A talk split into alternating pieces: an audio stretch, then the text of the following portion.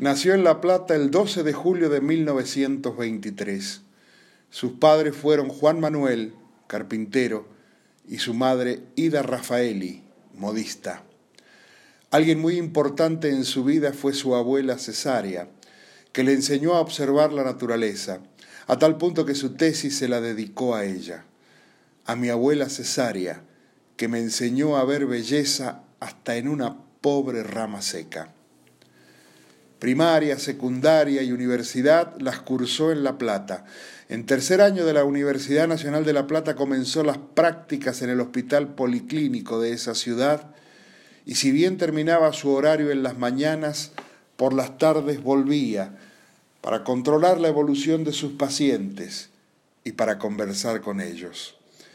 Decidió efectuar la residencia en el hospital policlínico ya que recibía todos los casos complicados de la provincia de Buenos Aires. Además, para su residencia de dos años, decidió vivir en el hospital. Se interesó sobre la cirugía torácica y los doctores le dejaban presenciar las operaciones y le enseñaron técnicas de simplificación quirúrgica muy importante para sus creaciones posteriores. Se graduó en 1949 con 26 años. Aceptó un reemplazo en la localidad de Jacinto Araos, también de la provincia de Buenos Aires. Allí fundaron un centro asistencial con su hermano médico y lograron dejar a cero índices de mortalidad infantil en la zona, redujeron las infecciones en los partos y otras variables en donde se centraba su atención que era fundamentalmente en la prevención. En 1962 decide especializarse más en cirugías torácicas y los profesores Mainetti y Albanese le recomiendan la Universidad de Cleveland en Estados Unidos. Hacia allá va y se radica y logra formar parte de los equipos de cirugía de ese hospital. En 1967 comienza él a estudiar la posibilidad de utilizar la vena safena en las operaciones coronarias. La vena safena es la gran vena superficial del muslo y la pierna en el ser humano. Comienza en el dorso del pie y termina drenando en la vena femoral. La estandarización de esa técnica, reemplazar la vena tapada del corazón por esta vena safena, es lo que se denomina bypass. Fue su gran y enorme aporte a la salud. En 1971 regresa al país y comienza a operar en el Sanatorio Güemes, bajo la supervisión del doctor Luis de la Fuente, quien hacía los análisis previos. A tal punto aseguran que nuestro hombre no operaba si no tenía los análisis previos del doctor de la Fuente. Además, él mismo lo estimula a que cree una fundación con su nombre. En 1975 creó la fundación Favaloro. Luego de 20 años de ardua labor crea la Universidad Favaloro.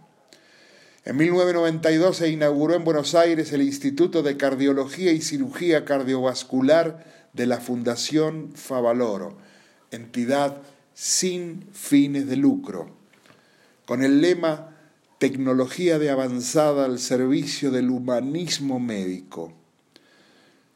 Se brindan servicios altamente especializados en cardiología, cirugía cardiovascular y trasplante cardíaco pulmonar, hepático, renal y de médula ósea, además de otras áreas.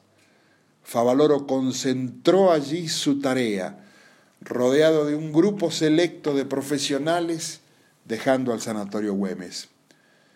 Favaloro tenía también una posición firme tomada sobre el aborto como un problema de salud pública concreto que afecta a las diferentes capas sociales y las expresó en varias oportunidades, entre ellas en el año 1996 cuando dijo, Legalizar no quiere decir que estemos autorizando a que todo el mundo se haga un aborto, sino que ante ciertas circunstancias, la pobre chica que no tiene ningún recurso no caiga en ese trasmundo horroroso que la puede llevar a la muerte, porque no se muere una, se mueren cantidades allí. Por el contrario, la niña privilegiada de una familia con dinero va a una clínica de prestigio, se lo hacen sin que nadie se entere y a la tarde hasta se puede ir a bailar si quiere, porque ya todo pasó. Esa desigualdad a mí no me gusta. Su personalidad generosa la trasladó al manejo de la fundación y se fueron acumulando deudas de las distintas obras sociales, entre ellas la del PAMI. Le adeudaba a la fundación 18 millones de dólares. Le escribió una carta al entonces presidente Fernando de la Rúa pidiendo por favor que le pagaran. No obtuvo resultados y en el baño de su departamento, el 29 de julio de 2000 se disparó un tiro en el corazón y junto con él fue herida gravemente la dignidad en nuestro país. Nos recuperaremos